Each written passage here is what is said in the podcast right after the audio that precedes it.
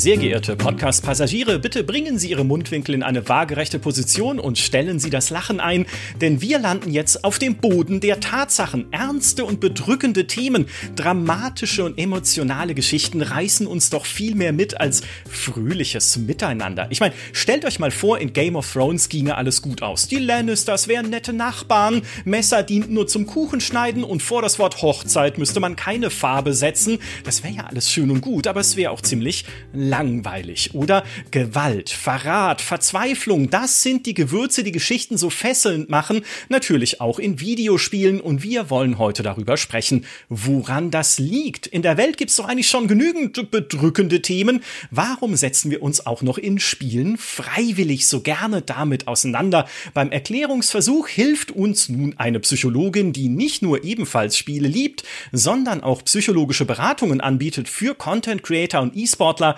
Herzlich willkommen, Jolina Behring. Hallo, es freut mich sehr, da zu sein.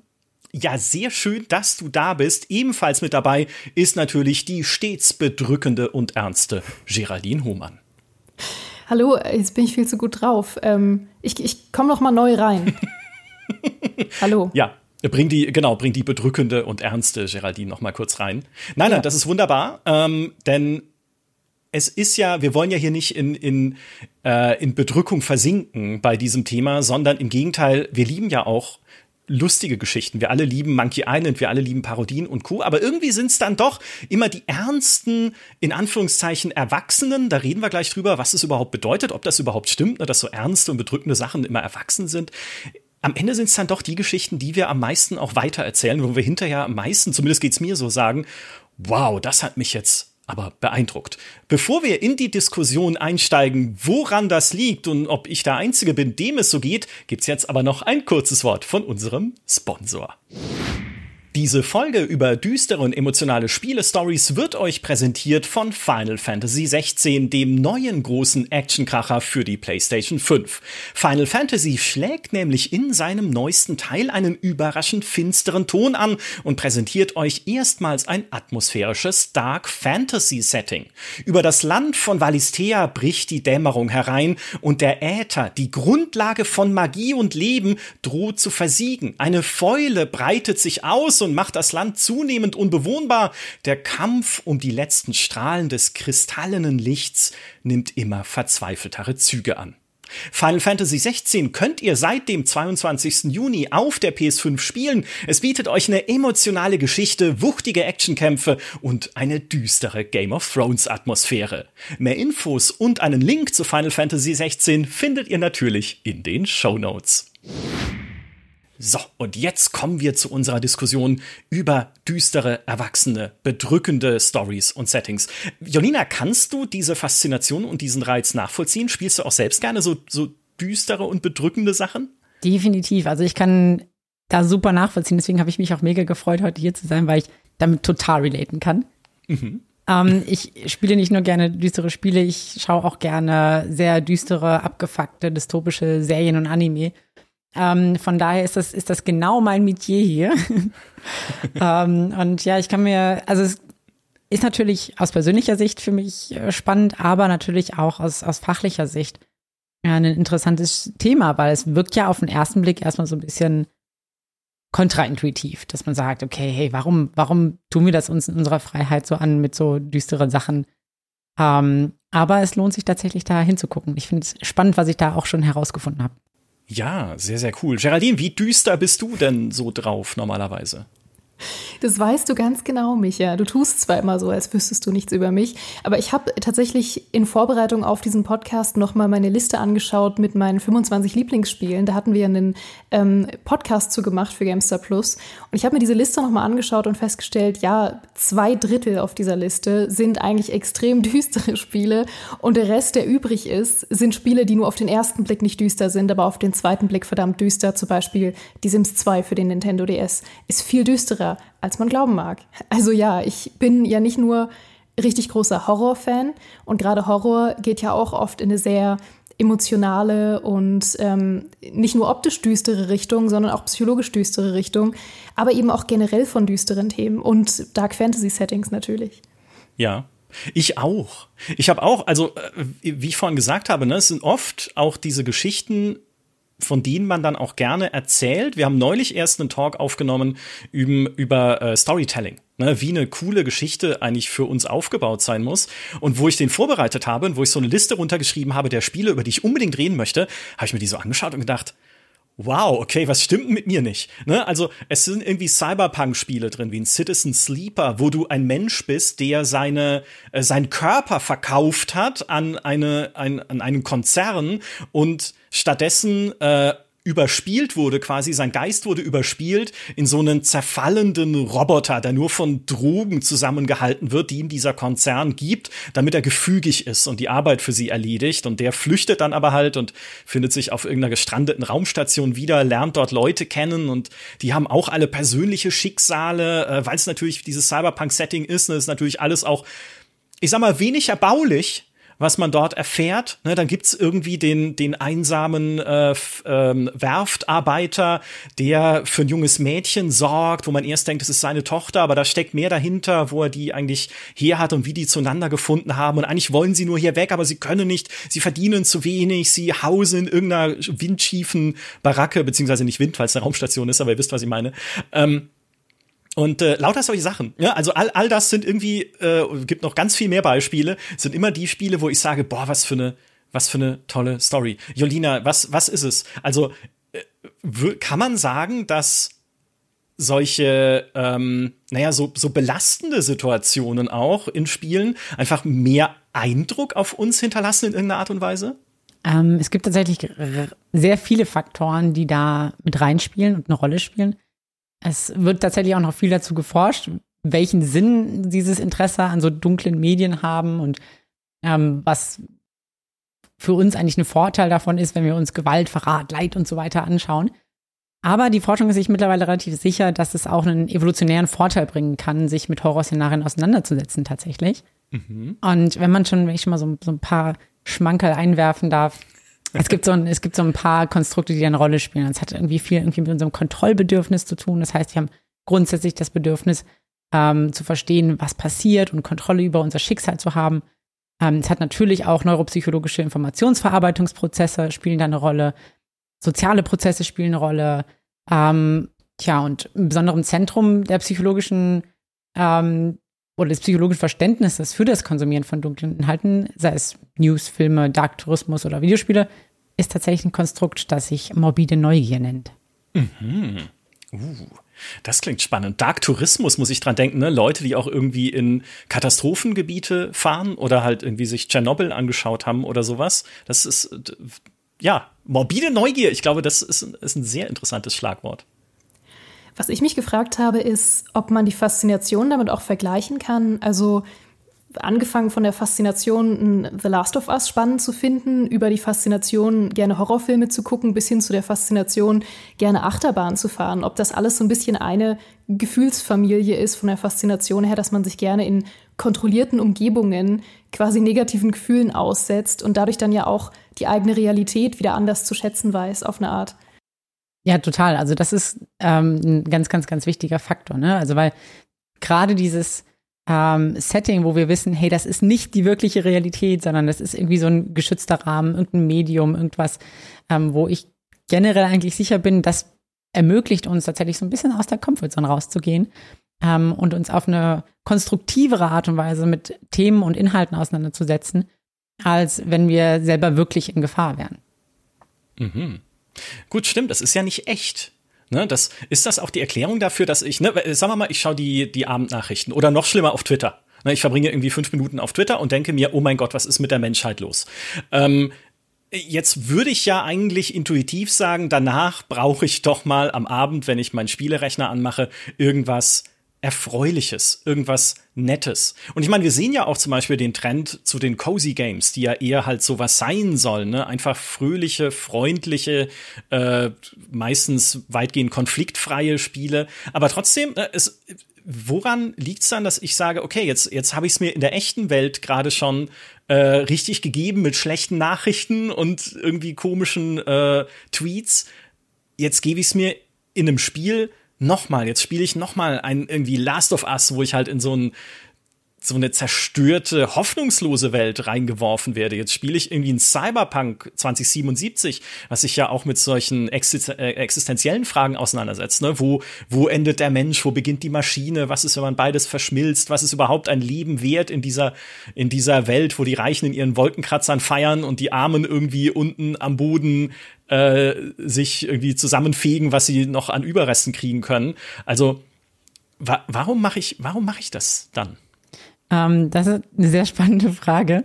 Und ähm, es gibt natürlich keine, keine pauschale Antwort darauf. Und ich glaube, gerade, du hast ja schon gesagt, es gibt auch so einen gewissen Reiz da, dazu hin, ähm, sich eher mit, ich sag mal, harmlosen oder angenehmen Medien auseinanderzusetzen, wie zum Beispiel Cozy Games, irgendwelche Soaps, ähm, Doku-Reality-Kram und so weiter. Ne? Mhm. Ähm, das ist ganz klar, also das erfüllt unser Bedürfnis, einfach so ein bisschen Spaß zu haben und, und einfach uns bei Laune zu halten, gerade wenn wir das Gefühl haben, oh, die Welt ist gerade irgendwie nicht bewältigbar oder nicht so richtig ähm, angenehm zum Erleben, sage ich jetzt mal. Ähm, gleichzeitig ist eine andere Art und, Art und Weise damit umzugehen, mit diesen ganzen Anforderungen, ist, sich dem in einem kontrollierten Rahmen eben zu stellen und zu gucken, okay, ich sehe da irgendwie Parallelen zu in dem Spiel zum Beispiel zu der zu der echten Welt, aber hier kann ich was machen. Also in der, in der, in der echten Welt wirkt irgendwie alles viel äh, unkontrollierbar, viel größer, viel wilder. Und in dem Spiel habe ich das Gefühl, hey, das ist so wie, so wie eine Situation in der echten Welt, aber hier kann ich damit irgendwie umgehen. Hier gibt es eine Möglichkeit, hier gibt es eine Lösung. Und das ist ähm, auch ein gewisser Reiz, den sich diese Auseinandersetzung in so einem kontrollierten Rahmen mit dunklen Medien eben auch hat. Mhm. Aber äh, ist, es, ist es nicht manchmal auch gerade in Spielen, ist es nicht noch eindrucksvoller, wenn ich diese Option, es zum Besseren zu wenden, gar nicht habe? Also mir fallen so viele Beispiele dafür ein, wie, zum, äh, wie in einem Final Fantasy VI etwa, wo es die, diese berühmte Szene ja gibt, wo du in diese äh, zerbrochene Welt reist, oder wie auch immer sie heißt, den Namen vergessen, und den bösen Kaiser aufhalten sollst, und du schaffst es auch, und dann stellt sich raus, dass eigentlich gar nicht der Kaiser das ultimative Böse ist, sondern sein Hofner, Kefka, der dann die Welt Welt zerstört. Also er zer zerreißt Kontinente, die Menschen sterben. Es ist einfach so eine Szene, wo du genau weißt, okay, es gibt kein Zurück. Ne? Mhm. Wir können irgendwie jetzt versuchen zu retten, was noch zu retten ist, aber die Welt ist hinüber, in der Final Fantasy VI spielt. Und wow, ich krieg Gänsehaut, wenn ich daran denke, halt äh, auch an diese Szene. Ähm, das ist ja eher dann nicht unbedingt dieses Kontrollbedürfnis, weil an der Stelle kann ich ja nicht sagen, okay, ich kann es noch retten oder sowas. Ist ja dann nicht mehr zu retten. Oder spielt da dann schon wieder die morbide Neugier rein, einfach zu sagen, jetzt will ich aber sehen, wie kaputt alles ist. Ja, also es ist halt, also es ist trotzdem noch unser Kontrollbedürfnis tatsächlich, aber nicht war in dem Sinne, dass wir, dass wir die, das Schicksal verändern können, sondern dass wir auf es vorbereitet sind. So, es geht ganz, ganz viel um Vorbereitung und also das Bedürfnis heißt auch Kontrolle und Orientierung nach so einer Theorie. Das heißt, es gibt uns einfach Orientierung. Wir wissen, was wir erwarten können. Wir sind quasi mit dem Worst Case vertraut. Das ist auch so ein bisschen so der eigentliche Hintergedanke, warum wir manchmal über uns besonders viele negative Sachen angucken, um uns irgendwie vorzubereiten oder auch negative Gedanken machen, um eigentlich so abzuchecken, hey, was könnte denn das Schlimmste sein, was irgendwie passiert? Wenn wir uns da drin verlieren, nicht so gut. Aber wenn man sich halt gezielt damit so ein bisschen auseinandersetzt oder in einem sicheren Rahmen guckt, okay, was ist das Schlimmste, was passieren kann, dann ist man zumindest schon mal ein bisschen mehr vorbereitet. Mhm.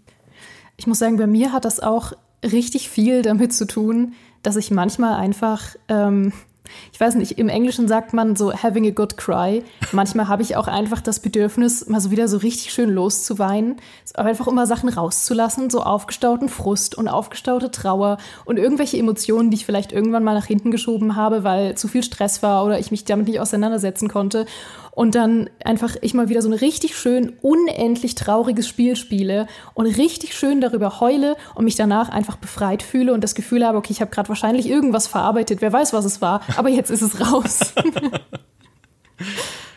ja, das kann ich kann ich sehr gut nachvollziehen. Das ist äh, ich finde oder was viele Leute auch so ein bisschen so kickt oder so ist, wenn halt in Videospielen ähm, elterliche Beziehungen dargestellt werden oder irgendwelche selbstwertbezogenen Themen dargestellt worden. Da wird irgendwie wer erniedrigt, dann wird dann, oder dann sagt irgendjemand ja endlich mal, dass irgendwie stolz auf die Person ist oder so. Und dann fließen die Wasser bei sehr, sehr vielen Leuten, glaube ich.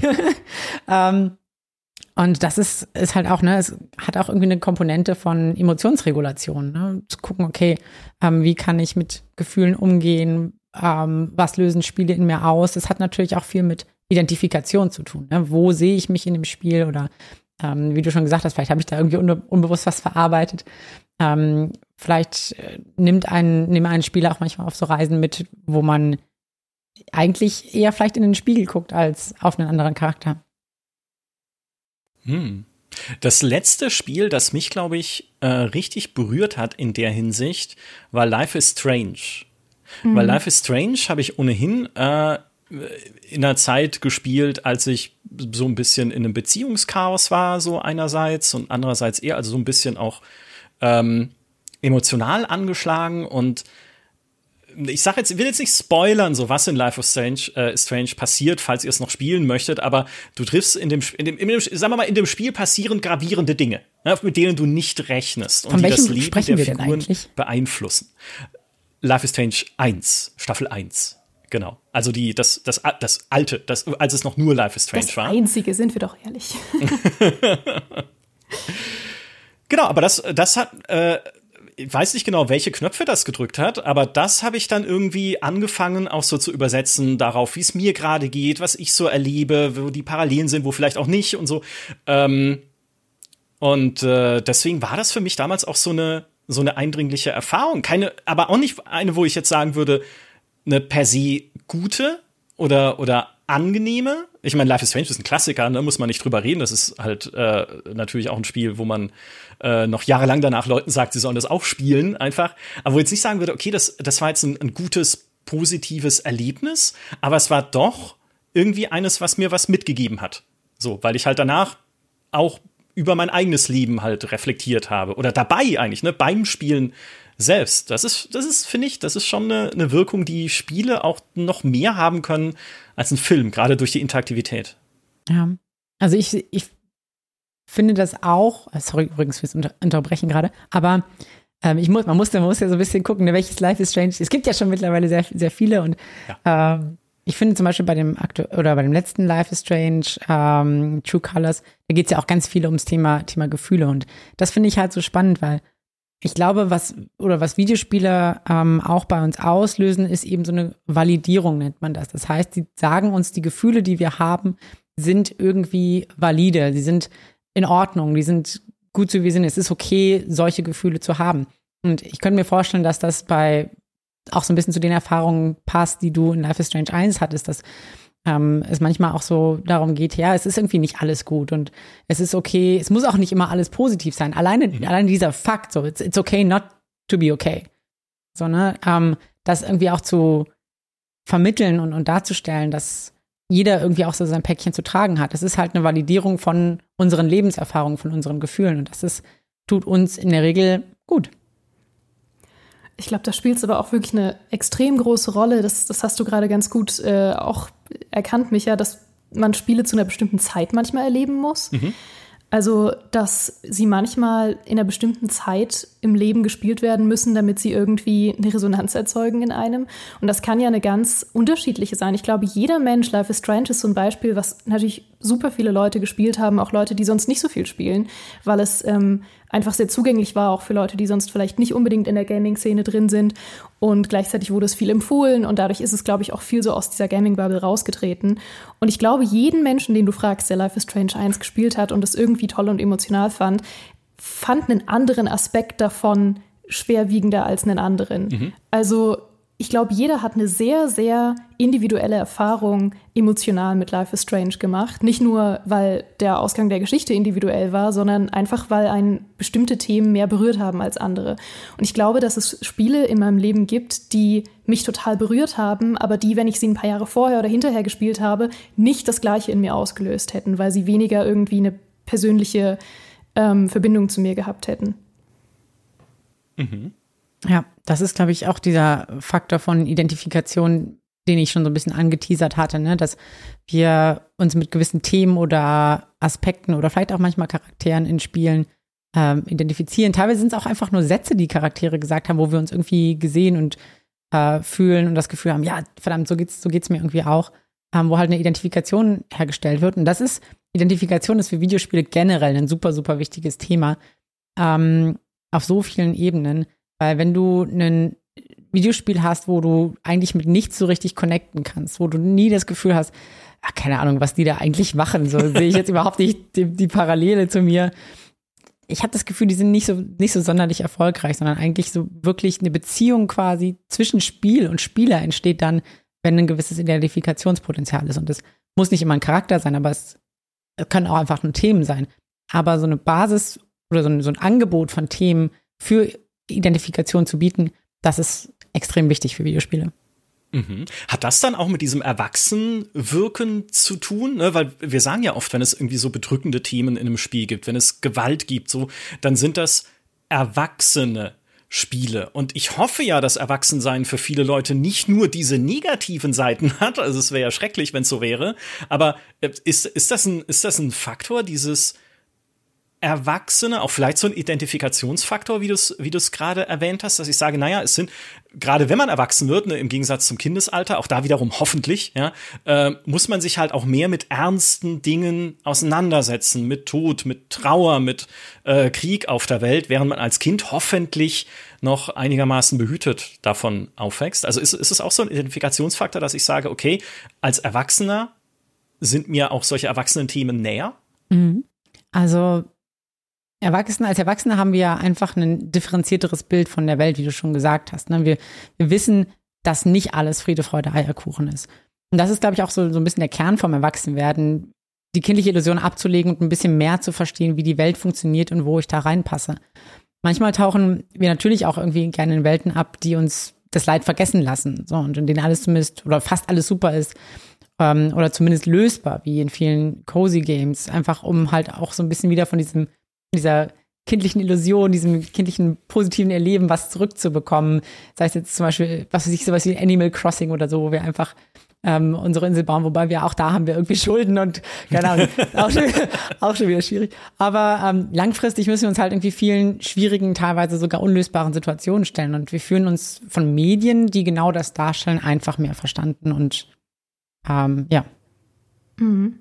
Aber es ist ja nicht nur das. Es ist hier zum einen, dass diese Stories erwachsener wahrgenommen werden. Was ich aber auch merke, ist, dass solche Darstellungen auch immer als hochwertiger oft wahrgenommen werden. Also wenn man zum Beispiel Trailer sieht, jetzt bei großen Shows, jetzt zuletzt beim Summer Game Fest, ähm, ist es mir zum Beispiel aufgefallen, als wieder ein neuer Trailer gezeigt wurde zu diesem ähm, Lies of P, zu dem Pinocchio Dark Souls, was natürlich einen super düsteren Trailer hat und alle waren direkt so, boah, mega krass, oh mein Gott, es sieht so hochwertig aus, es sieht so düster aus, es sieht so cool aus, ich muss das spielen.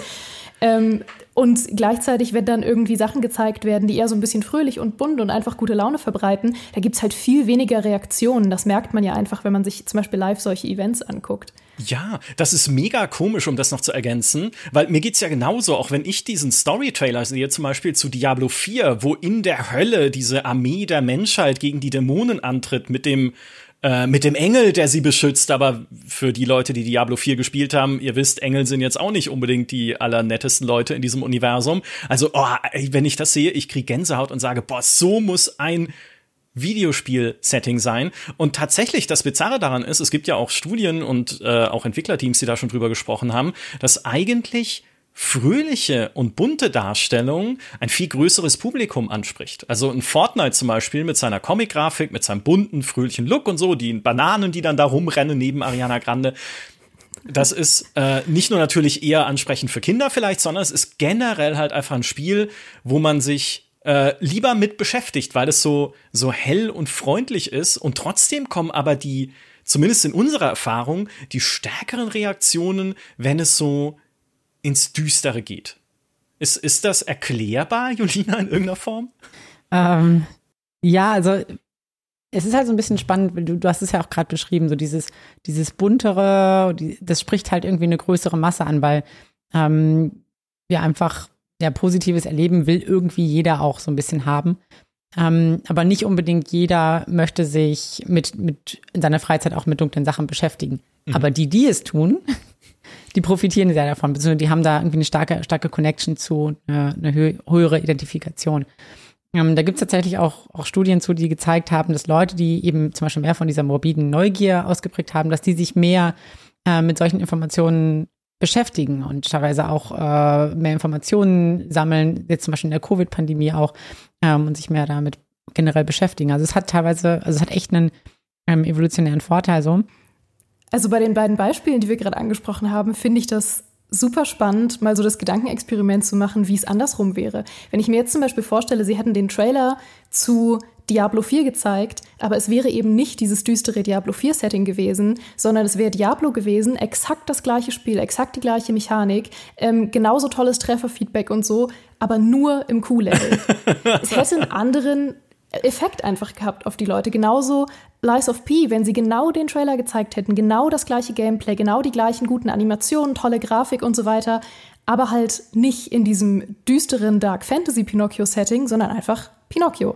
So Disney Pinocchio. Und es hätte einfach eine komplett andere, einen komplett anderen Effekt auf die Leute gehabt und hätte, glaube ich, tendenziell weniger hochwertig gewirkt, sondern mehr so ein bisschen nach, ah, das will irgendwie die Massen ansprechen oder das will irgendwie Kinder ansprechen oder so.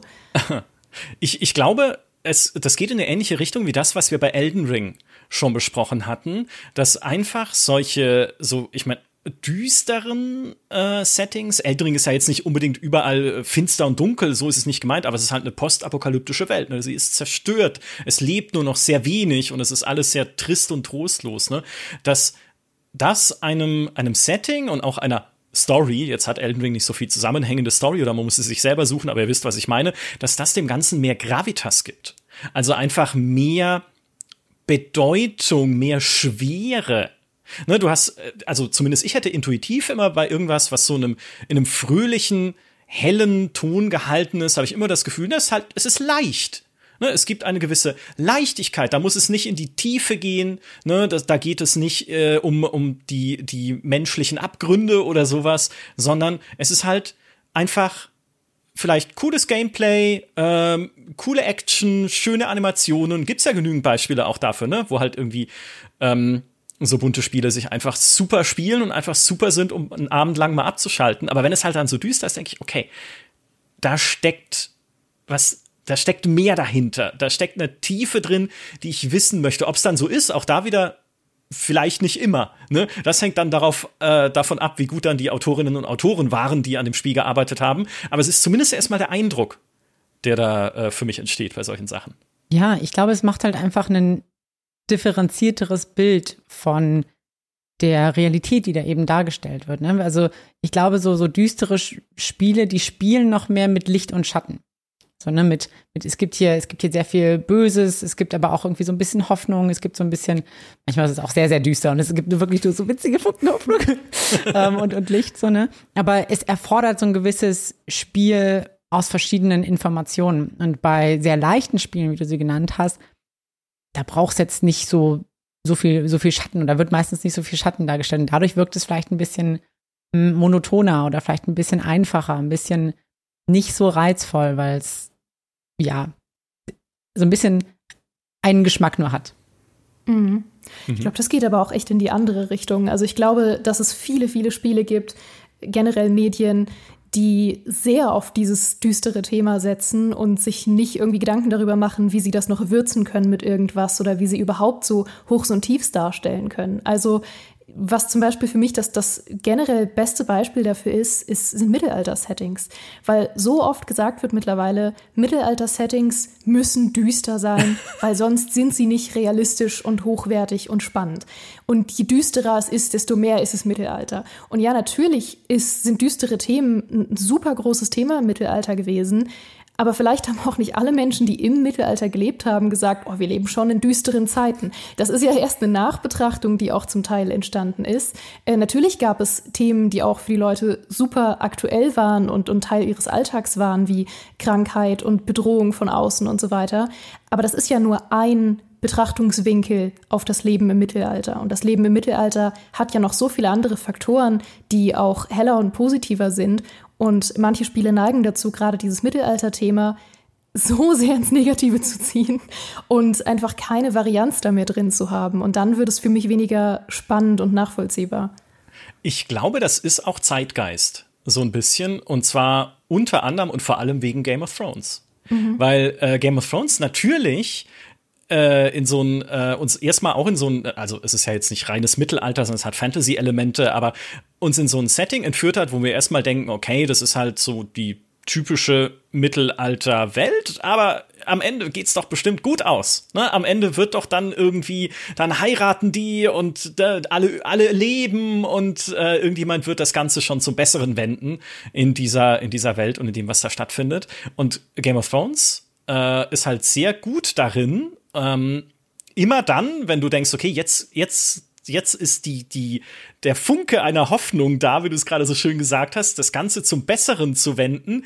Immer dann gibt es dir richtig auf die Fresse und baut irgendwas ein, dass du sagst, okay, jetzt verliere ich meinen Glauben an alle in dieser Welt. Es sterben Leute, wo du niemals mit gerechnet. Wie können die einen Hauptcharakter sterben lassen an der Stelle? Es wird gefoltert oder es können sie doch nicht machen. Es gibt Intrigen, es gibt Leute, die sich bewusst entscheiden zur Unmoral, ne? also irgendwie das zum eigenen Vorteil etwas zu tun, was viele anderen, äh, vielen anderen schrecklich schadet. Also nicht das Greater Good wie die Vulkanier oder sowas, äh, sondern ich, ich mache hier das zu meinem eigenen Vorteil. Ja, und was alle anderen dann äh, irgendwie dazu sagen und wie sie drunter leiden, ist mir doch egal. Also Game of Thrones war halt mega konsequent darin, dieses Mittelalter-Setting auf eine richtig, richtig gute Art und Weise auf diese dunkle Seite zu ziehen.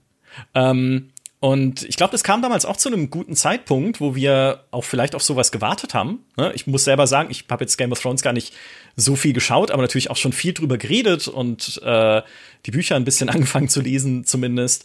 Und ich kann es nachvollziehen, weil gerade das gibt, gab dieser Geschichte und gibt dieser Geschichte halt auch diese Unberechenbarkeit. Dass du denkst, okay, ein düster, ein fröhliches Setting ist mir doch klar, was passiert, also in der Theorie klar, was passiert. Ne? Auch wenn es Konflikte gibt, ja, dann ist zwischendurch, äh, wie in einem Disney-Film, dann reden die zwischendurch nicht mehr miteinander, dann streiten sie mal und dann ist Gewitter und alle sind sauer und sie gehen in entgegengesetzte Richtungen aber ich weiß doch, dass es am Ende alles gut wird. Ne, ich weiß doch, dass sie am Ende wieder zusammenkommen und wieder miteinander reden und dann sind halt Anna und Elsa gemeinsam wieder im Schloss. So, ähm, ja, ich habe Frozen gesehen. Und ähm, äh, bei einem Game of Thrones oder bei anderen düsteren Settings weiß ich das nicht. Aber es kann halt immer es kann halt immer sein, äh, auch dann, wenn ich irgendwie einen Funken Sympathie gerade entwickle für einen Charakter, entweder stirbt er oder er tut irgendwas, wo ich mir denke, nein, wieso? Warum du? Ja. Ähm, und das kann, und das, das ist vielleicht auch noch mal so eine, so eine ganz eigene Art von Suspense, wenn man sich so eine Geschichte anschaut, wirklich dann dieses Gefühl zu haben, es kann alles passieren.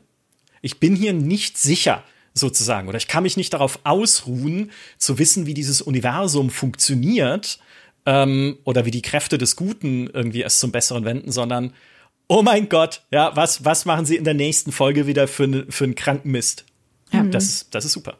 Das ist auch, glaube ich, ähm, ein ganz, ganz wichtiger Faktor. Also das heißt, wenn man nicht genau weiß, was noch irgendwie passieren kann, dann bieten diese Situationen noch ein gewisses Lernpotenzial. Sie bieten einen gewissen Reiz, wo ich weiß, okay, da kann ich Neues erfahren. Und grundsätzlich ähm, ist unser System so aufgebaut, gebaut, dass es eher neugierig ist. Das heißt, es ist wichtig für uns evolutionär, neue Reize wahrzunehmen und die irgendwie zu verarbeiten. Und wenn wir halt schon wissen, so ja, wir wissen das schon, was da, was da passiert. Die kommen am Ende wieder zusammen, happy, hier Freude vor der Eierkuchen, sind alle zusammen und freundlich und feiern eine Party und so. Dann haben wir da kein Lernpotenzial. Dann haben wir da nichts, wo wir quasi von benefiten können. Aber wenn wir halt nicht wissen, was passiert, dann sagt unser System, ah, guck mal, du musst es herausfinden. So, es ist spannend, es ist, ist äh, relevant. Wir wollen irgendwie wissen, was da passiert, um uns, ja, um die Situation zu verstehen. Mhm.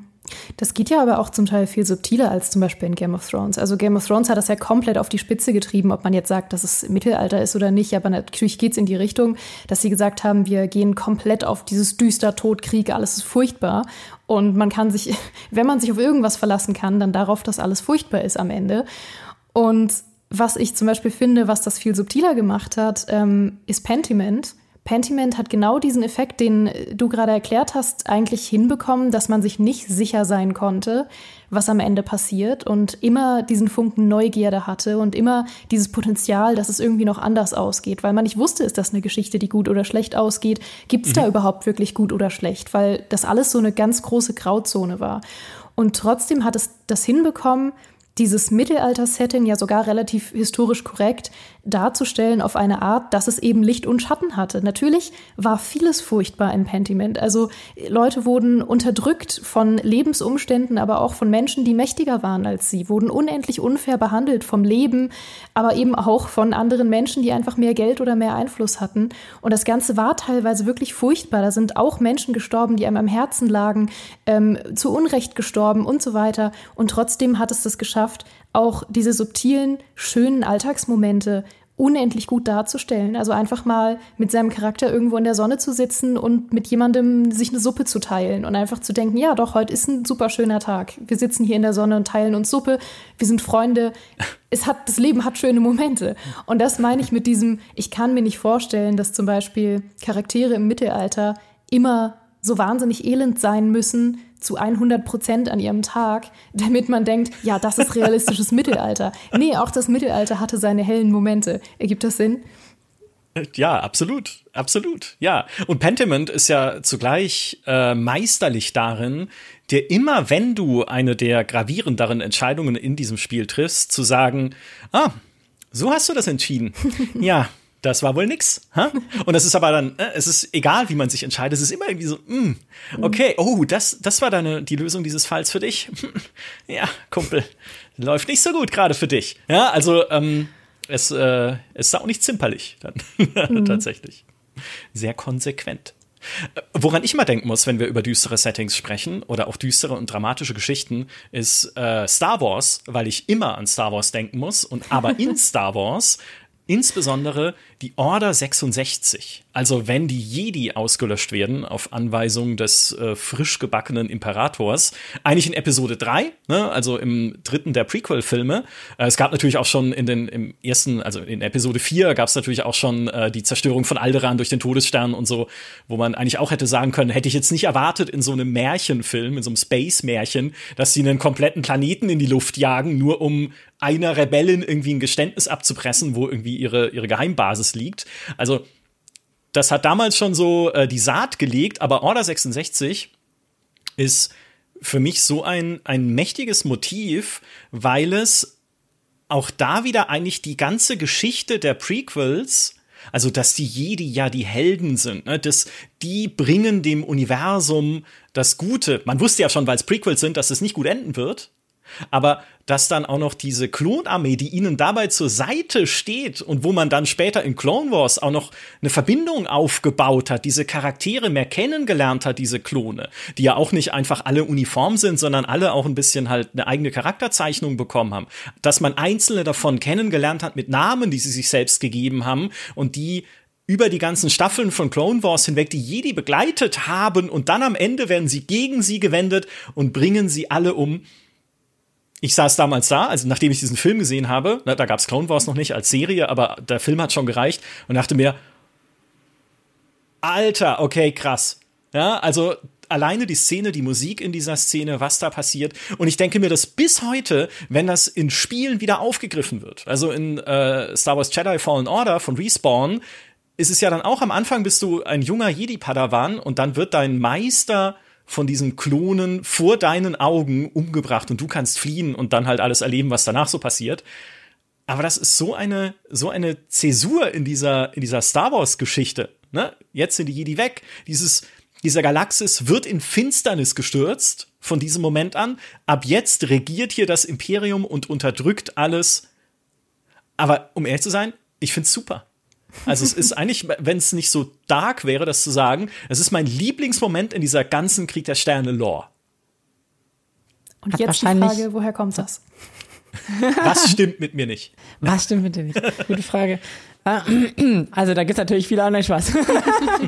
ähm, ja, es ist, glaube ich, einfach ähm, ein Moment gewesen, vielleicht auch für dich, wo du überrascht wurdest, ne? wo du irgendwie, oder was heißt überrascht, aber du wusstest ja mehr oder weniger schon, dass es, dass es nicht gut ausgeht, aber ähm, das zu erleben, zu sehen, okay, wie können sich, sich Dinge, Dinge wenden, ähm, ist natürlich schon, schon spannend. Ich ähm, mag das auch total in Spielen, wenn ähm, Charaktere zum Beispiel erst so ein bisschen als so morally gray oder vielleicht sogar gut eingeführt werden dann lernst du die aber so ein bisschen besser kennen und merkst, ah, shit, ähm, der hat irgendwie noch eine ganz andere Seite und äh, ist irgendwie da, ähm, hat auch viele nicht so gute Dinge getan und du, du dann selber auch so eine, zu einer, so einer Entscheidung kommen musst, okay, wie gehe ich jetzt irgendwie damit um, mit diesem Charakter? Wie, ähm, wie bewerte ich denn jetzt? Ne? Weil das ist, das ist ja so im Kern der Prozess. So, wir möchten irgendwie Reize wahrnehmen und die dann irgendwie einordnen und bewerten können. Und das ist ähm, sehr viel schwieriger, wenn es halt, wie wir schon die ganze Zeit gesagt haben, Licht und Schatten gibt und nicht alles gut und böse ist. Aber es ist halt eben auch ein bisschen realistischer. Boah, das finde ich aber auch ein super spannendes Thema, wie man so äh, den moralischen Kompass von Charakteren bewertet, die ein düsteres Thema haben. Weil das ist was, wo man richtig schwer teilweise hintersteigen kann, was einen bösen Charakter oder einen Charakter mit bösen Motiven zu einer absoluten Kultfigur macht oder zu einer Figur, die universell gehasst wird. Also klar, manchmal ist es eindeutig, manchmal geht es da um Antihelden, um Leute, die eigentlich einen guten Kern haben oder nachvollziehbare Motive. Aber manchmal sind es auch einfach nur Charaktere, die wirklich komplett überzeichnet böse sind, aber auf eine Art, dass sie geliebt werden, als Kultfigur verehrt werden und so weiter. Und die Leute sagen, ah, der wieder. Ah, klassisch, jetzt hat er wieder 30 Leute auf dem Gewissen, man kennt es. Und dann gibt es aber auch Leute, die universell gehasst werden dafür. Und manchmal kann man, glaube ich, vorher selbst ganz schwer einschätzen, bevor solche Figuren äh, groß werden in der Popkultur, welche Seite sie bekommen werden.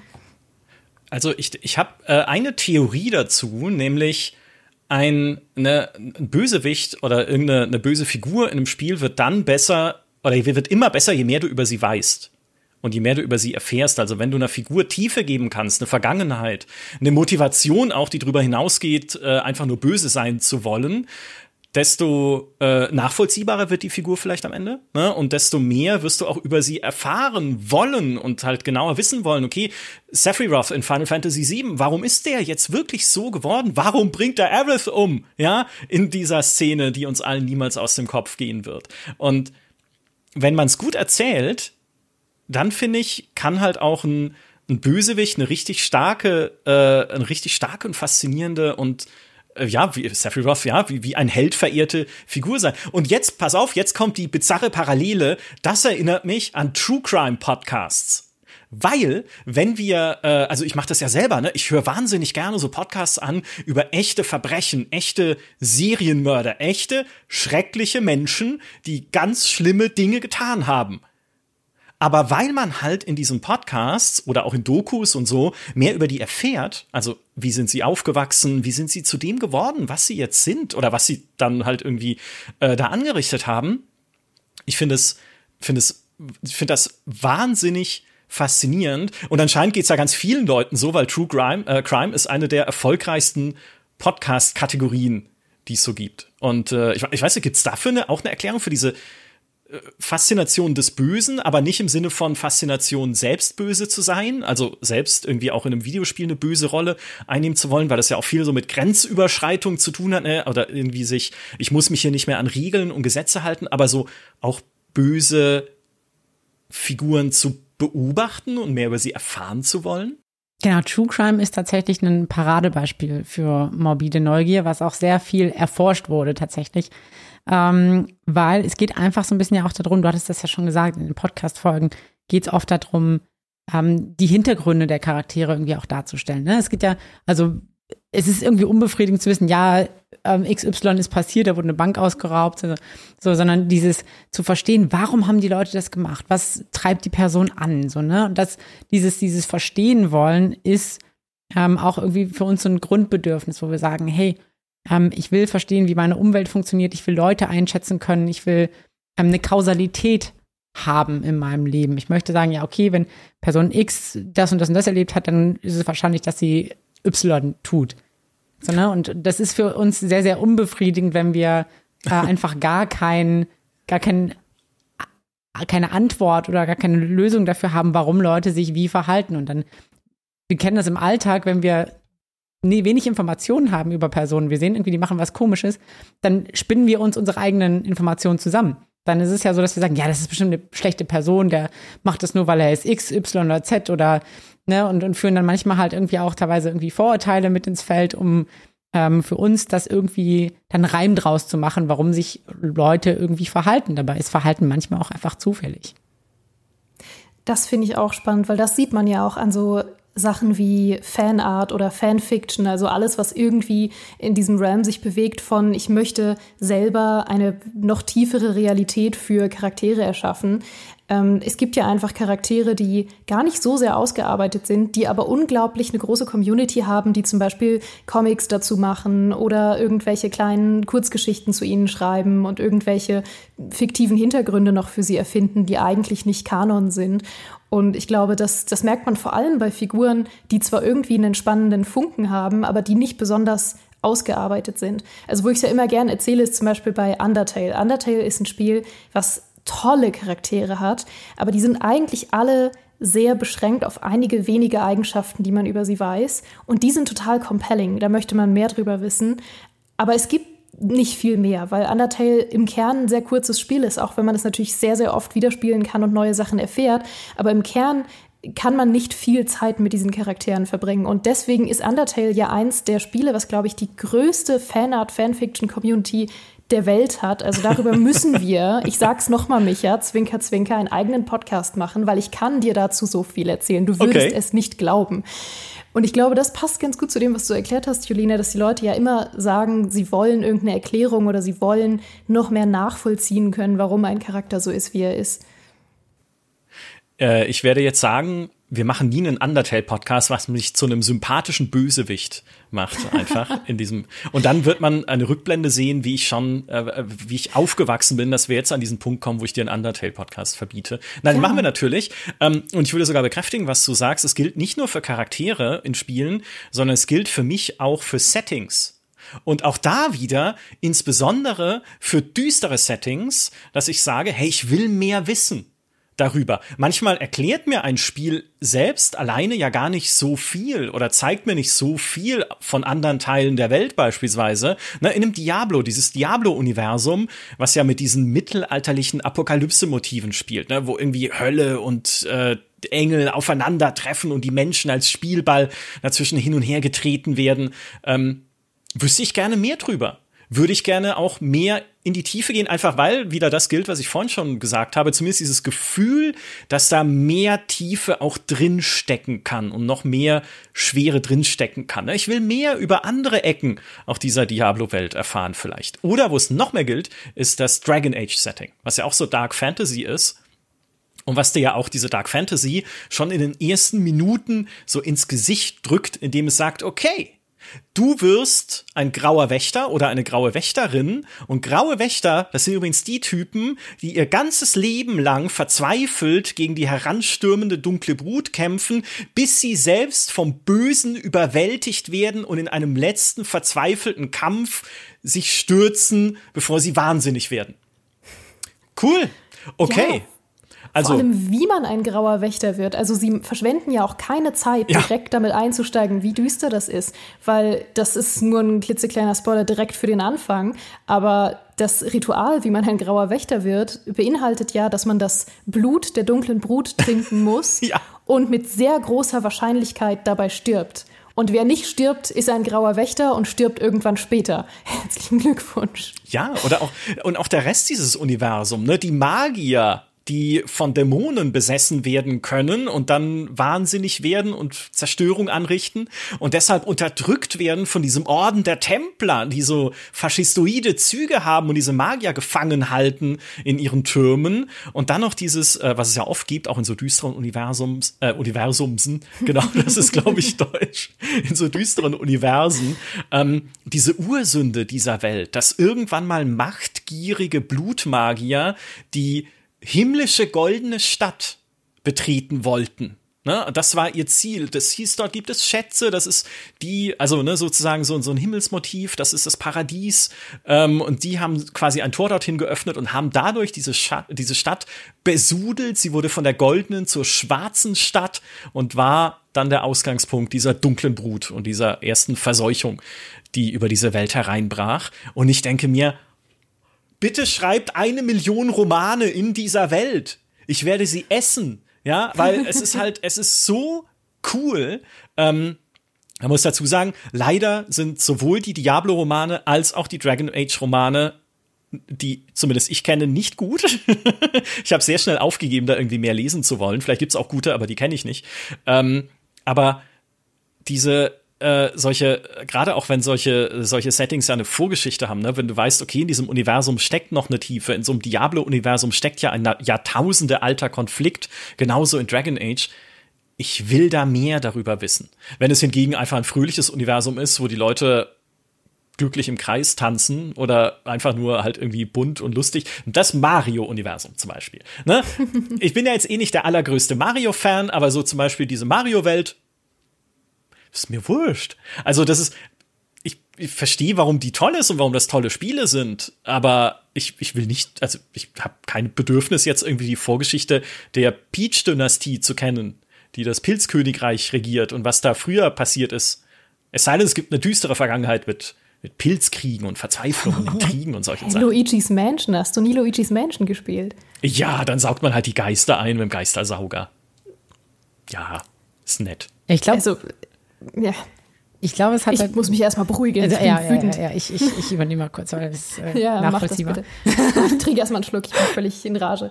Nee, aber ähm, es ist halt, glaube ich, einfach, oder warum das halt irgendwie nicht so reizvoll einfach auch ist. Wir haben das Gefühl, da gibt's einfach nichts zu entdecken. So, was, was willst du, was willst du entdecken, wenn ja, Peach war glücklich Prinzessin oder dann hatte sie eine Mutter, die war super lieb zu dir. Was, das hat keine relevanten Reize, es hat keinen ja. Informationsgehalt, der es sich lohnt für uns oder den es sich lohnt für uns zu entdecken. Und das ist eben genau anders bei düsteren Medien. Da gibt es einen Informationsgehalt, den wir entdecken wollen. Da wollen, gibt es Dinge zu verstehen, Dinge zu analysieren. Um, ähm, und es ist vollkommen klar, wir werden jetzt wahrscheinlich nicht morgen aufwachen und in der Welt von Diablo oder Dragon Age sein. So, ne, aber. Hoffentlich. Hoffentlich. aber dieses, dieses Verstehen wollen, was passiert, dieses Interesse, das ist was ganz, eine ganz fundamentale Mechanik. Und da spielt es erstmal keine richtige Rolle, ob das jetzt real ist oder nicht, ähm, sondern das ist wesentlich ähm, niedrigschwelliger, beziehungsweise sehr mehr, also viel mehr basic in unserer Neurologie verankert. Mhm. Ich habe mich wieder beruhigt und möchte noch eine Sache sagen zu äh, zwei Dingen, die du erwähnt hast, Micha, nämlich zum einen äh, BioWare und zum anderen, dass du ja gesagt hast, ähm, vor einigen äh, Themen, die wir hatten, ist, äh, ist zirkelt seitdem in meinem Kopf herum, dass du gesagt hast, äh, dass man ja auch selbst manchmal böse Charaktere spielen möchte. Das ist ja tatsächlich gar nicht so verbreitet scheinbar, weil vor zwei Jahren gab es ja mal den Kommentar von dem äh, Cinematic Director von Mass Effect, der gesagt hat, dass fast niemand jemand wirklich Böses gespielt hat in Mass Effect und dass er das total enttäuschend findet, weil er sich so viel Mühe mit dem Ende gegeben hat. Also dass tatsächlich 92 Prozent laut ihm, ähm, das kann man ja wahrscheinlich einsehen über die Achievements, dass 92 Prozent der Mass Effect Spielerinnen und Spieler nicht das schlechte Ende gesehen haben. Und das ist eine absurd hohe Zahl. Ja, ich aber auch nicht.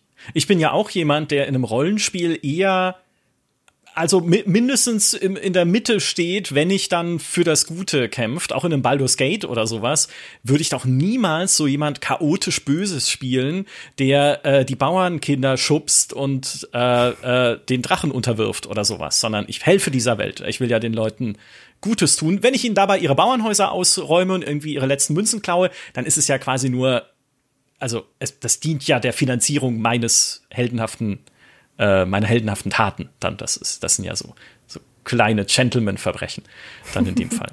Aber ich verstehe schon, also ich, ich verstehe, darüber haben wir auch schon mal vor Urzeiten einen Podcast gemacht, als der Gamestar-Podcast noch ganz frisch und neu war.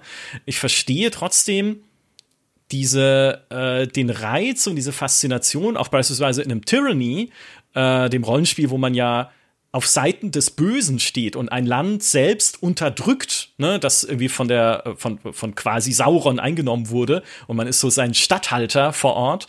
Ähm, auch das hat seine seine Faszination eben wegen dieser Grenzüberschreitung, dass ich halt sage, oh Gott, im echten Leben wäre ich nicht so, aber hier kann ich mich einfach fernab von jeder Regel, von jeder Moral, von jedem Gesetz, das ich selber bin, auch noch, weil ich Saurons Statthalter bin, äh, kann ich mich einfach äh, austoben, ähm, sozusagen, in dieser Welt. Ja, aber man muss natürlich auch sagen, so, also ich kam eben gerade auch so ein bisschen drauf, ich glaube, wenn man halt zum Beispiel wie bei Mass Effect ähm, sagen, da hieß es ja, okay, ganz, ganz viele Leute haben nicht die pur böse Route oder so eingewählt. Wenn man halt nur dunkel hat, nur böse, dann ist es halt irgendwie auch wieder eindimensional. Dann ist es ja langweilig. Dann ist man immer, ja gut, wie soll ich handeln? Ja, einfach immer das Schlechteste, was geht. So, ne? Und also, so, ne? Und das ist halt, man möchte halt schon irgendwie kreative Lösungen finden, selbst wenn man auf der bösen Seite steht. So, ne? Man möchte trotzdem irgendwie überlegen, okay, vielleicht gibt es irgendwelche Gründe, die mich dazu bewegen, das so zu machen oder anders. Weil wenn man halt einfach nur nach einem ganz strikten Leitfaden so geht, dann ist es auch wieder langweilig. Weil man weiß man auch, was bei rumkommt. So. Ja. ähm, vielleicht bevor wir das Thema Boshaftigkeit beschließen, noch mein Lieblingsbeispiel, weil ich es immer nennen muss, wenn es irgendwie um Böse sein in Spielen angeht, aus Star Wars Knights of the Old Republic, wo es die Familienfehde gibt zwischen zwei ja miteinander verfeindeten Familien auf dem Planeten, aber ihre Kinder sind wie Romeo und Julia ineinander verliebt. Und dann kommst du an den Punkt, wo diese beiden Familien äh, aufeinandertreffen, bewaffnet, auf freiem Feld und sagen, so, jetzt schießen wir's aus. Ja, jetzt hier, dein, dein Sohn hat meine Tochter berührt. Was? Deine Tochter hat meinen Sohn. Ja, und jetzt, ähm, jetzt eskalieren wir hier völlig. Und dann kommst du dazu als äh, Friedenswächter, als Jedi, der du bist in Knights of the Old Republic und kannst entweder sagen, okay, komm, jetzt kommen wir mal alle runter. Ja, jetzt trinken wir mal alle einen Tee und dann reden wir darüber. Oder du sagst, gut, schießt, Feuer frei. Ja, also tut, was ihr nicht lassen könnt. Ja, und der, wer noch steht, gewinnt. Und das ist ähm, das ist einfach so eine, so eine schöne Szene, weil es einem einfach dann so, man, es ist halt so, so ein Egal. Ja, ist mir doch egal, wie es den anderen Leuten geht in dieser Galaxis. Ähm, Hauptsache, ich habe hier meinen Spaß. Und dann hast du noch den Roboter dabei, den HK47, der dir in jedem Dialog, wo jemand irgendwas sagt, erstmal fragt, ob er den Fleischsack wegpusten soll. Und ähm, so, okay. Ja, irgendwie, irgendwie lustig. Zu diesem Thema mehrere Dimensionen, das ihr angesprochen habt. Ähm, das Thema, woran ich immer tatsächlich als erstes denken muss, wenn ich darüber nachdenke, warum ich gern so düstere oder traurige Spiele mag, ist gar nicht, dass ich ähm, so bloße Negativität gern habe, sondern ein Gefühl, das ich besonders mag, ist dieses schwer zu greifende Gefühl von bittersüß. Und da gibt es viele Spiele, die total in diese Kerbe schlagen für mich, die genau das haben. Also zum Beispiel Undertale. Undertale ist einfach bittersweet the game. ähm, oder zum Beispiel auch, auch eines meiner absoluten Lieblingsstory-Spiele, uh, What Remains of Edith Finch, was ja im Kern eine traurige Geschichte ist, die auch nicht unbedingt positiv ausgeht, aber trotzdem den versöhnlichen Ton die ganze Zeit dabei hat. Und man hat die ganze Zeit so ein ganz schwer zu greifendes Gefühl von bittersüß und von, ah, irgendwie zelebriert dieses Spiel das Leben von den Leuten, aber es äh, hat auch eine Dramatik, weil es die ganze Zeit um Tode geht und auch um unfaire Tode und um Tode von Menschen, die noch viel länger hätten leben sollen. Und oh, es ist die ganze Zeit dieses Hoch und runter und selbst am Ende ist man sich nicht sicher, was eigentlich der Ton ist. Oder mein absolutes Lieblingsstoryspiel Night in the Woods. Das verknüpft ja auch so wahnsinnig schöne Momente mit einer unendlichen Melancholie und äh, verknüpft so Themen wie alte Freunde wiederfinden mit Themen wie okay, ich habe meine alten Freunde wiedergefunden, aber sie sind vielleicht nicht mehr so, wie ich sie in Erinnerung habe, weil wir irgendwie beide uns verändert haben und vielleicht nicht mehr ganz an die Freundschaft anknüpfen können. Und das sind diese in Anführungszeichen negativen Gefühle, die mir alles geben. Also das ist meine liebste Art von Trauer, die ich in Spielen empfinde. mhm. Ja, da kann ich total gut mit auch connecten. Also mir geht's halt, ging es halt bei Cyberpunk 2077 auch so. Ähm, sind wir jetzt quasi wieder beim Cyberpunk-Thema vom Anfang. Ähm, ich habe das Spiel geliebt und ich habe, ich finde es auf so vielen Ebenen, also ich habe es natürlich jetzt gespielt, als es irgendwie gepatcht wurde und alles gut funktioniert hat. Aber von der Story her fand ich so faszinierend, weil du hast wirklich so viel Dreck, du hast aber auch irgendwie dieses, dieses Turbo-Leben einfach, ne? Du hast, alles ist wild, alles, und zwar in jegliche Richtung. Es ist wild in negative Richtung, es gibt sehr viel Dreck, es gibt sehr viel hässliches, es gibt aber auch gleichzeitig faszinierende Technik, Möglichkeiten, ähm, ganz, ganz viele wilde Möglichkeiten, sich selbst irgendwie auch auszudrücken. Ähm, es gibt ja Höhen und Tiefen, es gibt ganz viel Neonlicht vor allem. Und das hat mich auch so, so fasziniert und mitgenommen, weil ich das Gefühl habe, ja, es ist, es ist irgendwie eine düstere Zukunft, aber irgendwie vielleicht auch eine Zukunft, die gar nicht so unrealistisch ist in 42 Jahren, 43, 44 ja. Jahren. ja, das ist wie, äh, das ist wie einfach unsere Welt, in der wir jetzt schon leben, aber halt den Regler auf Anschlag gedreht. Ja, die Reichen noch reicher, die Armen noch ärmer. Und dann kippst du Technologie drüber und schaust einfach, wie sie sich gegenseitig umbringen. So ein bisschen. Also, ja. das ist Cyberpunk. Aber das ist super. Also, mir ging's wie dir auch. Ähm, in Cyberpunk steckt ja nicht nur die Hauptgeschichte, die sich halt viel so mit Leben und Tod auseinandersetzt, jetzt ohne auch da zu tief ins Detail gehen zu wollen, sondern es gibt ja auch viele so kleine Nebengeschichten, die halt immer wieder auch so nachdenkliche ähm, äh, ja, so nachdenkliche kleine äh, äh, Suberzählungen aufmachen, wo du halt sagst, okay, äh, woran haben die geforscht? Okay, das ist ja interessant. Was, was, wenn es das wirklich gäbe? Wie würde ich denn damit umgehen? Ja, wenn es, wenn es das gäbe. Würde ich sowas in meinem Leben haben wollen? Ist das was, was der Menschheit dient oder eigentlich niemandem? Oder ist es nur eine Schrecklichkeit? Also, ganz viele so äh, coole kleine Motive und man sieht da halt auch so ein gewisses Händchen, was CD-Projekt hat, auch immer wieder Quests in seine Spiele einzubauen, die sich halt mit Themen und auch mit ernsten und auch mit bedrückenden Themen auseinandersetzen. Wie zum Beispiel, man muss sie zitieren, wenn man hier einen Podcast macht über bedrückende Thematiken in Spielen. Die blutiger Baron-Quest in The Witcher 3. Auch die darf ich nicht spoilern. Es wurde mir verboten vor unserer Aufnahme, weil jemand hier, ich will keine Namen nennen, Geraldine, ähm, das Spiel noch nicht gespielt hat. aber die blutiger Baron-Quest ist halt, ich sage jetzt nicht, wie sie endet oder so, und ich sage auch nicht konkret, wie sie verläuft, aber auch sie setzt sich mit sehr harten, eigentlich sogar realweltlichen Themen auseinander, übertragen auf ein Fantasy-Setting. Das ist etwas, was The Witcher, diese Welt eh sehr gut kann. Auch da, wenn man sich die Witcher-Bücher anguckt, die Witcher-Serie, auch die anderen Spiele, ne, wie sie äh, oft Märchen nehmen und die dann verzerren und anreichern mit menschlichem Egoismus, menschlicher Gier. Ne, da ist dann gar nicht der Dämon irgendwie das Böse oder das Monster, sondern der Mensch ist das Böse in dieser Welt. Der Mensch unterdrückt Elfen und Zwerge, weil er sie als minderwertige Wesen verachtet. Ja, ähm, und äh, genauso ist halt diese blutiger Baron-Quest eine, die sich auseinandersetzt mit, mit Trunkenheit, mit häuslicher Gewalt, mit, äh, mit Fehlgeburt, mit halt mit Dingen, die du, die wir aus dem realen Leben leider auch kennen. Ähm, und trotzdem ist es ein, ein, was heißt trotzdem gerade deswegen eigentlich, ne? Es ist ein wahnsinnig, wahnsinnig eindrucksvolle äh, Questkette eigentlich, die auch super in Erinnerung bleibt und die halt dann auch immer wieder hervorgekramt wird um sie äh, in Podcasts zu zitieren. Ja, und deswegen ich, musste ich das machen. Ich glaube, das ist halt genau, genau das, was ich vorhin auch schon mit Identifikation meine. Ne? Es, ist halt, es gibt halt eine gewisse Übertragbarkeit, selbst wenn es irgendwie super krasse Fantasy-Welten sind mit, mit Monstern oder sonst was. Gewisse Parallelen, gewisse Inhalte sind halt eben irgendwie übertragbar auf unser Leben und haben deswegen Relevanz.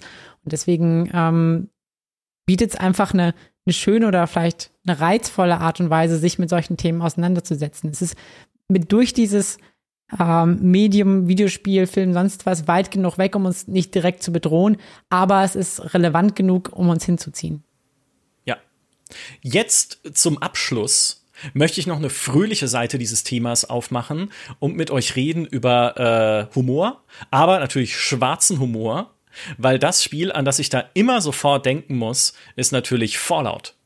Ne, Fallout, eine auch da wieder postapokalyptische Welt. Die Welt ist im nuklearen Feuer untergegangen. Überall liegen Leichen. Es stehen nur noch Ruinen von Städten da. Also äh, wenn du, wenn es gut läuft, triffst du mal ein paar nette Leute in diesem Ödland, aber die meisten Leute sind entweder äh, nicht mehr am Leben oder äh, Banditen und andere Furchtbarkeiten, die da rumirren. Aber was Fallout sehr clever macht, ist einfach dieses Setting mit einem schwarzen Humor noch zu würzen. Ich würde es wahrscheinlich auch mögen, wenn es einfach nur postapokalyptisch und, und hoffnungslos wäre, weil ich einfach so drauf bin. Aber dadurch, dass es halt in dem Spiel nicht nur so diese netten Vaultboy-Piktogramme gibt, ne, wo du dann halt äh, irgendwie auch ganz schreckliche Trades halt einfach, ne, die, du mutierst, dann hast du halt den kleinen Vaultboy mit seinem dritten Arm auf dem Rücken oder so und denkst, ah, ist da, das ist ja nett gemacht. Also nicht nur sowas, sondern du hast halt auch immer wieder witzige Dinge in dem Spiel, wie Mr. Radical in Fallout New Vegas. Mr. Radical ist jemand, der irgendwo in dieser Ödlandwelt einen Strahlenschutzanzug gefunden hat und sich dann dachte, boah, cool, jetzt bin ich unbesiegbar durch Strahlung und hat sich dann immer schlimmerer Strahlung ausgesetzt, im Bewusstsein einfach, das jetzt mit seinem tollen Strahlenanzug, äh, Strahlenschutzanzug überleben zu können. dass es irgendwann ihn dahin gerafft hat und dann findest du sein Tagebuch, wie er halt äh, immer halt äh, immer immer abgedrehtere Sachen mit Strahlung gemacht hat, bis hin zum Plan selber in Isotopen zu baden mit dem tollen Strahlenschutzanzug, aber irgendwie ja, er hat irgendwie so ein Grummeln im Magen und es geht ihm nicht so gut, aber das ist bestimmt nur eine Lebensmittelvergiftung steht dann in diesem Tagebuch. Und ich so, oh mein Gott, was für eine, was für eine tragische, schlimme Figur. Aber es ist schon auch irgendwie lustig. und solche Sachen hat Fallout halt an jeder Ecke. Äh, auch wenn ich an dieses ganze Environmental Storytelling denke, ne, dann kommst du halt irgendwie in ein abgeranztes, äh, zur Hälfte zerstörtes Hotel und dann sitzt irgendwie ein Skelett in einem Sessel, umgeben von Kuscheltieren. Und du fragst dich halt automatisch, wieso? Ja, wieso ist diese absurde Szene inmitten dieser Zerstörung? Wie ist das, wie ist das passiert? Was war das? Ähm, das Kopfkino fängt halt dann an, ein bisschen zu rotieren, aber genau das sind die Dinge, die halt dann dieses Fallout-Setting auch äh, einfach so besonders machen und so, so liebevoll auch zum Teil machen. Ist denn schwarzer Humor und so auch Galgenhumor, ne, ähm, Jolina, ist es auch so ein, ein, ein, ein erforschtes Phänomen, also diese Verbindung zwischen negativen Emotionen und Humor? Ja. Ähm, tatsächlich reden wir in der Psychologie gar nicht mehr von negativen Emotionen, weil alle Gefühle einen evolutionären Sinn haben. Ähm, auch unangenehme Sachen wie Wut oder Scham, weil wir die brauchen, um lebensfähig zu sein.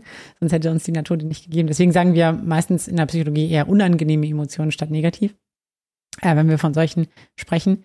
Ähm, aber ja, Humor und Lachen ist eben eine Form zu zeigen, es ist nicht gefährlich, es besteht irgendwie keine Lebensgefahr oder wir können halt dadurch wieder so ein bisschen eine Kontrolle darüber bekommen. Auch wenn wir zum Beispiel uns für etwas schämen, dann werden wir rot und die anderen Leute fangen irgendwie vielleicht so ein bisschen an, sich über uns lustig zu machen oder so. Und das ist vielleicht irgendwie so eine Form von Demütigung, die man erstmal erfährt, aber eigentlich sagen die Leute damit, hey, du brauchst jetzt nicht fürchten, aus, aus der Gesellschaft ausgeschlossen zu werden, wir lachen jetzt einmal drüber und dann ist wieder, ist wieder gut. Es ist eigentlich eine Form zu zeigen, du bist gerade nicht in Lebensgefahr. Wir lynchen dich dafür nicht. ähm, von daher ist diese, dieser schwarze Humor oder Galgenhumor auch eine, eine Form für uns zu verarbeiten, wenn es irgendwie um sehr düstere Themen geht, dass, dass wir das Gefühl haben, okay, hey, ich kann trotzdem damit umgehen oder ich, ich kann äh, fühle mich dadurch jetzt nicht bedroht, sondern ich kann es irgendwie mit Humor nehmen und habe deswegen Kontrolle darüber. Das ist spannend. Also ich bin großer Fan von schwarzem Humor. Ähm, mit Ausnahmen, weil manchmal wird er ja auch so als Comic Relief benutzt für gewisse Momente. Und ich finde, dass sie es da manchmal übertreiben können, wenn sie dem eigentlich wie du sagst, unangenehmen Gefühlen nicht genug Raum geben, um sich erstmal zu entfalten. Also es gibt oft Szenen in Spielen oder auch Serien, Filmen, ähm, in denen ich weiß, okay, was auch immer ich hier gerade gucke oder konsumiere, äh, neigt dazu, gerne mal Comic Relief Jokes zu machen. Also irgendwie erst was äh, Unangenehmes aufzubauen und dann mit einem Witz halt zu pointieren. Und manchmal habe ich dann richtig, bin ich richtig paranoid, wenn sich irgendwas Trauriges entfaltet und ich denke so, oh, das fühle ich gerade total, ich will das gerade kurz fühlen. Aber im Hinterkopf denke ich die ganze Zeit, ich hoffe, sie machen jetzt keinen Witz, ich bin noch nicht so weit, ich hoffe, der Witz kommt erst später. Also manchmal, manchmal kann man es damit auch übertreiben, finde ich. Ja, lasst mich doch einfach düster sein. Ja. An der, an der Stelle. Ja. Ja, es ist halt, äh, ja, es ist eine Balance, ne? Definitiv. Also es geht halt natürlich, wenn du halt gerade in diesem emotionalen Zustand bist, dass du, dass du damit relatest und dass du eben diese Emotion spüren willst, dass, dass darüber lachen oder Humor machen, ist ja erstmal ein Bewältigungsmechanismus, der diese, dieses Gefühl hinten anschiebt oder beziehungsweise so ein bisschen verdrängt. Und das mhm. ist halt der Fakt oder der Faktor, wo du dann vielleicht irgendwie merkst, oh nee, das stört mich gerade, weil ich möchte gerade diese Emotion fühlen und jetzt wird die irgendwie weggedrückt von, von mhm. was anderem. Und für manche ist das vielleicht gut, weil sie diese erste Emotion gar nicht spüren wollen dann gucken sie lieber auf den Comic Relief und sagen, ah, gut, dass wir das jetzt irgendwie drüber lachen können. Ich hatte gar keine Lust, mich jetzt irgendwie traurig zu fühlen. ähm, aber wenn man es halt irgendwie spüren möchte und in diese Emotion reingehen will, dann ist es natürlich, kann es irgendwie störend sein. Hm. Ja. Jetzt die wirklich letzte Frage, weil du auch schon mehrmals Evolutionspsychologie erwähnt hast, ne? Also wie sich unser Gehirn entwickelt hat, welche Schutzmechanismen es entwickelt hat, welche, na, wie auch Emotionen zusammenhängen mit Schutzmechanismen. Ne? Angst ist ja nicht nur dafür da, dass wir uns ängstlich fühlen, sondern damit wir wegrennen von dem Tiger, wenn er auf uns zurennt.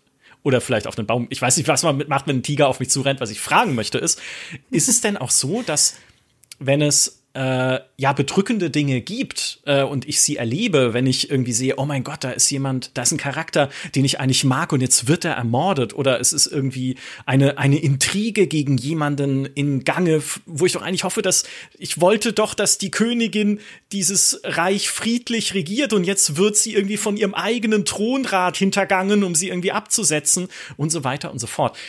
Ist es auch so, dass mein Gehirn evolutionspsychologisch betrachtet solche negativen Dinge auch priorisiert verarbeitet. Also, dass es halt sagt, hey, Moment mal, das ist jetzt, hier passiert doch gerade was Schlechtes, es ist was fiktiv Schlechtes, aber ja trotzdem was Schlechtes in meiner Wahrnehmung. Äh, beschäftige dich erstmal damit, Kumpel. Lachen und Spaß haben kannst du nachher, ja, wenn wir alle im Feierabend sind. Aber dass, dass so auch, auch äh, äh, ja, negative, belastende Dinge eine Priorität bekommen bei uns in der, in der Verarbeitung? Definitiv. Also ähm, grundsätzlich priorisiert unser Gehirn negative oder bedrohliche Reize über attraktive Reize. Ähm, ein, das ist, ist, relativ simpel, weil ähm, wenn die Gewichtung nicht so wäre, dann würden wir wahrscheinlich zum Beispiel einen saftigen Apfel, der über so einer Klitte, Klippe hängt, einfach pflücken, auch wenn es dem wahrscheinlich einen Tod bedeutet. Und dann wären wir vermutlich alle schon ausgestorben, weil es ist halt eben fürs Überleben, also da kommen wir wieder mit Evolution, für das Überleben unserer Spezies wichtig, lebensbedrohliche Sachen zu vermeiden oder wichtiger, die zu vermeiden, als schöne Dinge zu haben. Wir können auch eine ganze Weile ohne schöne Dinge leben, aber wenn wir einer Gefahr nicht ausweichen, sind wir wahrscheinlich tot.